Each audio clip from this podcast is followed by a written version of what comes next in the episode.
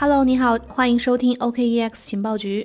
我们情报局原创出品的精品高端课程波卡十讲的第三集将会在下周正式上线。想参与免费听课的朋友呢，可以加主播的好友幺七八零幺五七五八七四来报名听课。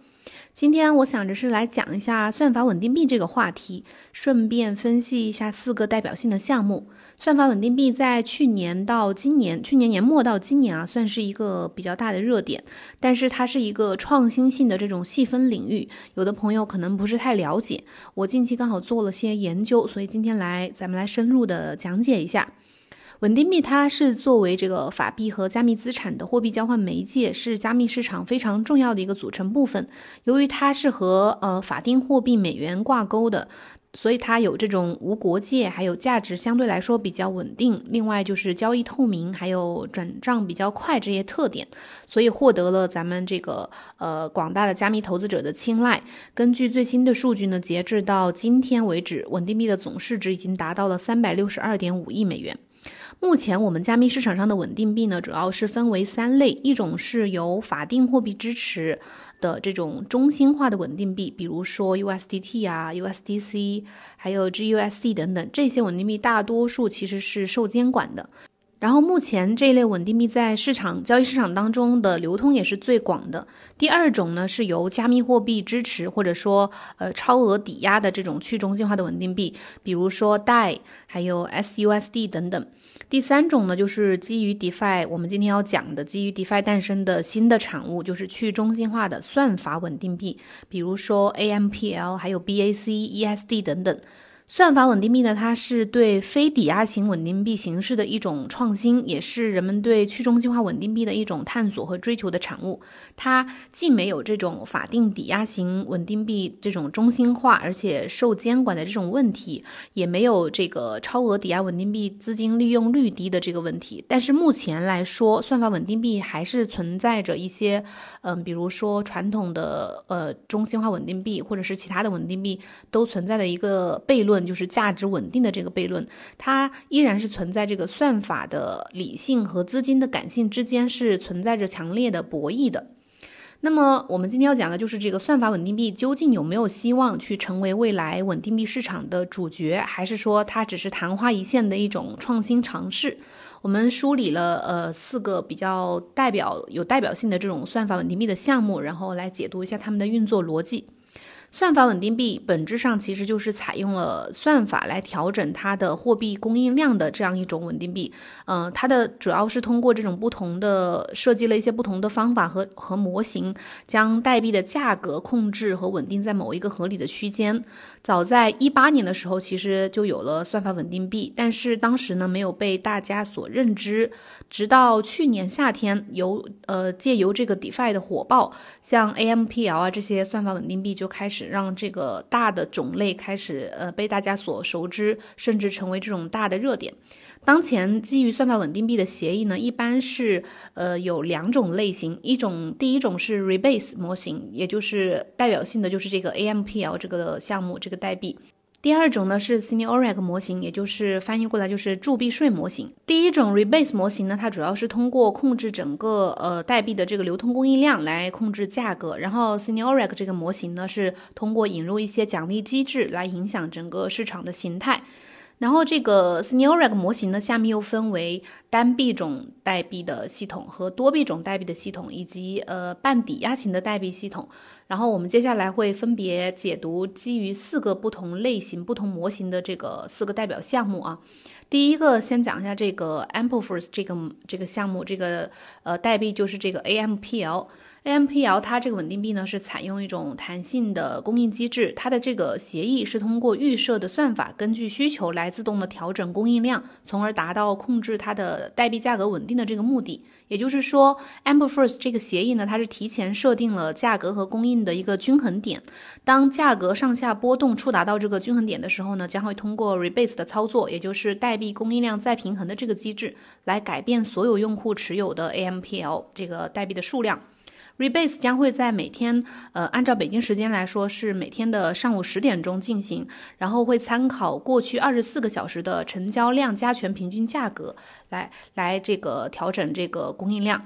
比如说，当它的价格高于一点零五美元的时候呢，所有用户当中，所有用户钱包当中的 AMPL 的数量就会同时的增加。当它的代币价格低于零点九五美元的时候，所有用户钱包当中的 AMPL 的余额就会同时的减少。但是由于这个 AMPL 代币总量是没有上限的，这就意味着它的代币如果价格一直上升的话，而且一直高于目标价格的话，那那么它的这个代币数量是会一直增加的。这种特性呢，就让它的这个代币的价格反而更加容易的受到人为的控制，呈现出极为不稳定的这种价格的状态。通过 AMPL 最近一年的这个价格波动和供应量的变化，可以反映出这一点。二零二零年六月的时候，受到这个整个 DeFi 的这个火爆，然后热钱涌入的影响，AMPL 的它的价格被持续的拉高，最高的时候在七月份达到了将近四美元，差不多三点七几美元吧，应该是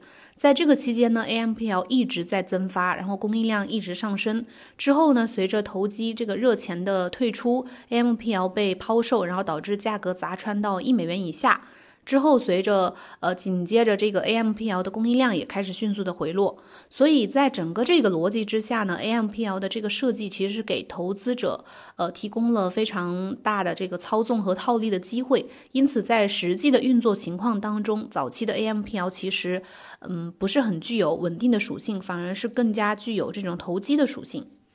然后接接下来第二个项目就是这个 Empty Set Dollar 这个项目，就是 ESD 这个项目。ESD 这个代币也是一种具有呃弹性供应的去中心化稳定币。它率先提出了基于 s n e o r a g 的这种单币种系统的这种模型。它既是中心化的去中心化的稳定币，也是他们协议的这个治理代币。和 AMPL 不同的是，ESD 本身是不会自动伸缩的，用户持有的 ESD 数量不会自动的变化，只有当 ESD 这个代币质押到这个道当中的时候，才会参与到呃稳定币伸缩的逻辑当中。他们这个协议呢，设计了债务和优惠券的机制来调节整个的这个流通呃供应流通，使得它的呃 ESD 的价格向一美元靠拢。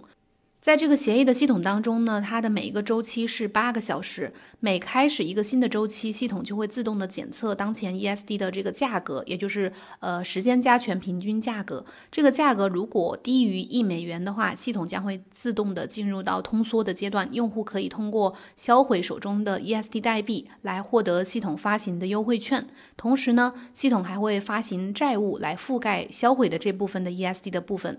如果呃等到货币供应量再次的增长起来的时候，优惠券呢，优惠券的持有人可以再次的拿这个优惠券去兑换回他们之前的 ESD，并且获得呃最高可以达到百分之五十六的这个溢价。所以说这个呃机制是非常好的，就会让很多人愿意去销毁他们手中的 ESD。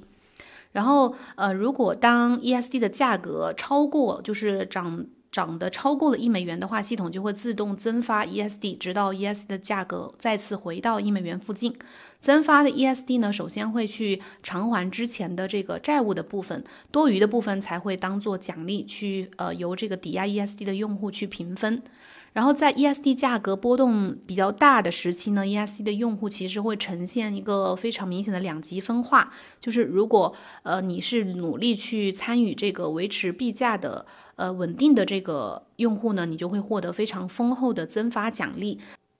但是假如你只是把 ESD 作为一种传统的稳定币功能来使用，只是被动持有的话，那么你的手中的代币呢，会因为呃通货膨胀而被逐渐的稀释。接下来第三个项目呢是这个 Basis Cash，就是 BAC 这个项目。BAC 呢，它是一种基于呃同样是铸币税模型的多币种模型的这样一种算法稳定币。它的这个多币种模型和单一的呃单一的币种模型其实差不多，但是引入了一种额外的叫股份代币的这样一种说法，或者说叫股票代币。Basis Cash 它的系统当中呢有三种类型的资产，一种是 BAC，就是呃本身的稳定币，它的这个协议是为了保持嗯它的价格尽量的和一美元挂钩。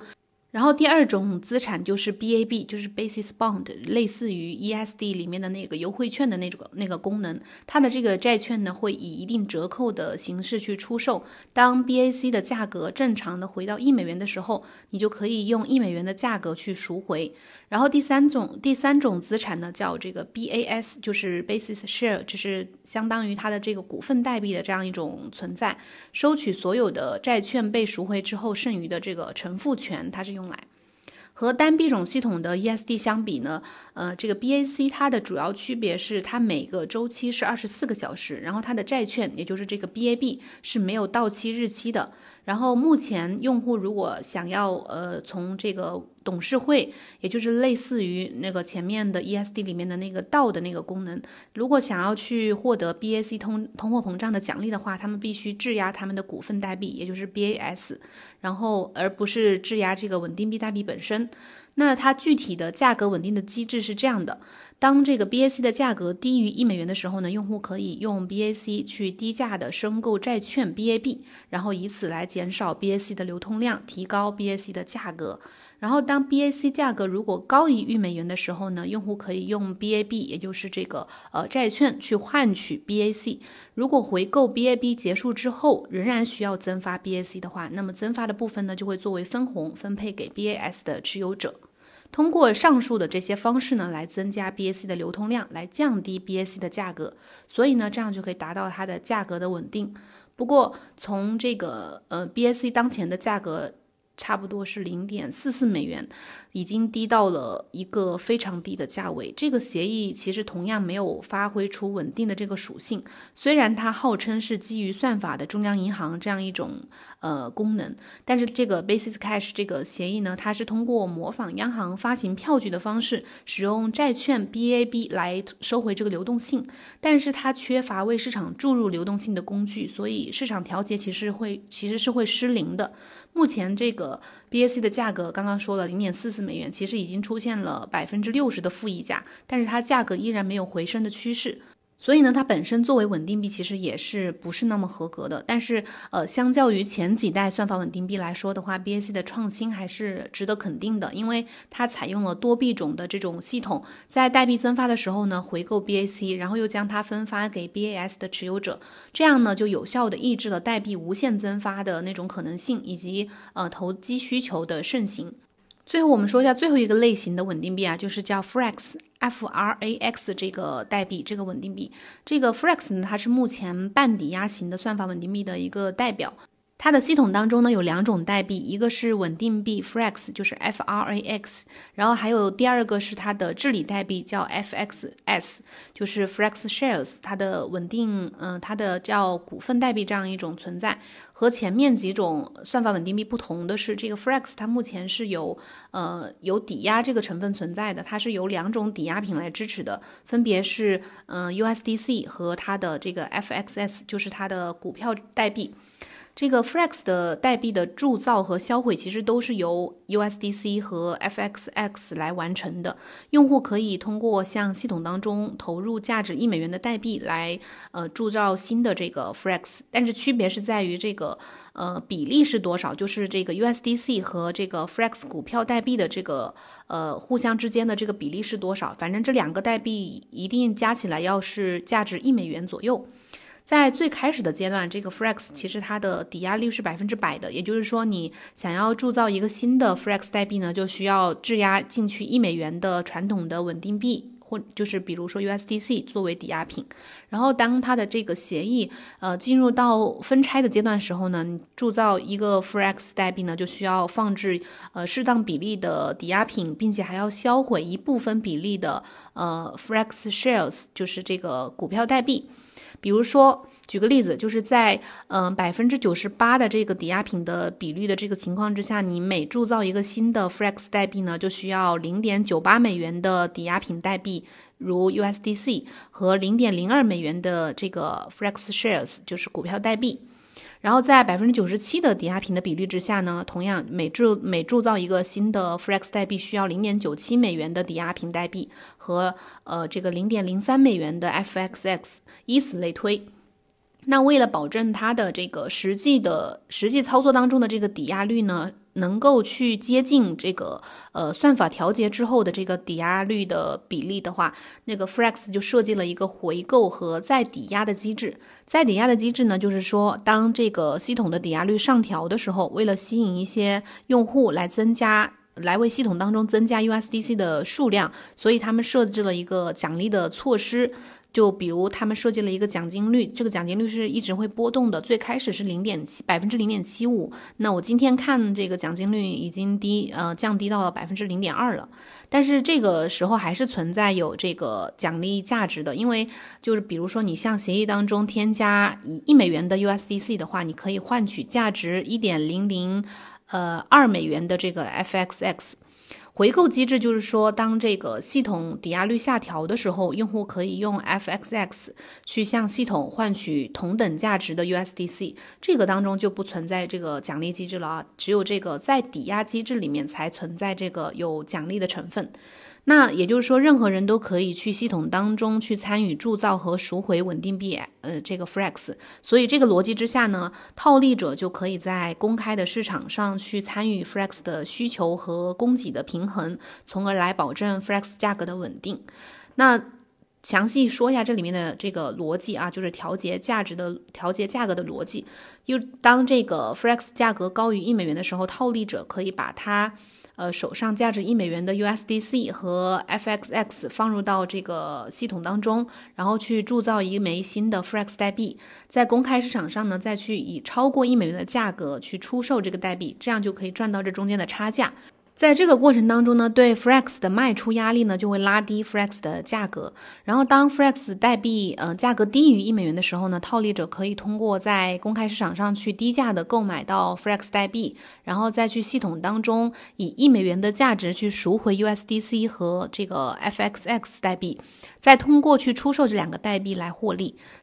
在这个过程当中呢，对 Frex 的购买需求的增加，又又会让这个代币的价格去上涨，所以这样就达到了一个调节它的价格的这样一个功能。所以 Frex 协议呢，它其实是通过算法来控制系统的抵押率和这个 FXX 的增发速率，从而来维持这个 Frex 价格的稳定。相比前几种算法稳定币来说的话，Frex 它其实呃非常大程度的降低了投机套利的成分，但是不过同时也导致了它市场规模增长非常的缓慢。通过分析以上这四个算法稳定币项目的运作逻辑啊，我们我们不难发现，这个嗯，当前市场上的这个算法稳定币都在不同层面对传统的稳定币的形式做出了非常大的创新，是对这种去中心化金融的一种探索和诠释。但是与此同时，可以发现他们也普遍的存在这种呃稳定性悖论，或者说稳定性和规模的不可兼得的问题。比如说 AMPL 和 ESD、BAC 这几个稳定币，它是借借助这种巨大的投机呃投机套利的空间来扩大它的市场规模，但是导致了币价的不稳定，极大的不稳定。而而这个 Frex 这个项目呢，它维持了币价的稳定币的稳定，但是因为缺乏呃可以创造财富的市场，而导致它的市场规模没有办法快速的扩大。正如有一些这个用户在币圈群里面表示的，就他们认为这个算法稳定币呢是算法加上大量高频稳定器的这样一个行为，也就是说是算法和自由市场套利博弈的这样一个结果。只有算法没有海量交易的稳定币呢，一定是失败的。所以算法稳定币。其实，它如果想要成为稳定币市场的主角的话，新主角的话，它肯定要扩大它的市场规模。那这就需要他们创立一个呃可以持续创造财富的市场，比如说去运用到实际的刚需的使用当中去。就比如当前的 DeFi 领域的借贷啊、保险啊这些服务当中，如果在这些服务当中能够为算法稳定币去提供一个非常大的这个使用的呃场景的话，那么肯定未来的市场规模会越来越大。否则呢，算法稳定币可能就会再次的沦落为一个不可持续的一种创新性尝试而已。好了，我们今天的解读讲解就到这里，感谢你的收听。希望今天的这样一个解读对你对呃整个算法稳定币这个话题的了解有很有一定的帮助。如果有什么问题的话呢，可以在节目下面留言交流。然后，如果想要参与波卡十讲的朋友呢，可以来加主播的好友。我们明天同一时间再见，拜拜。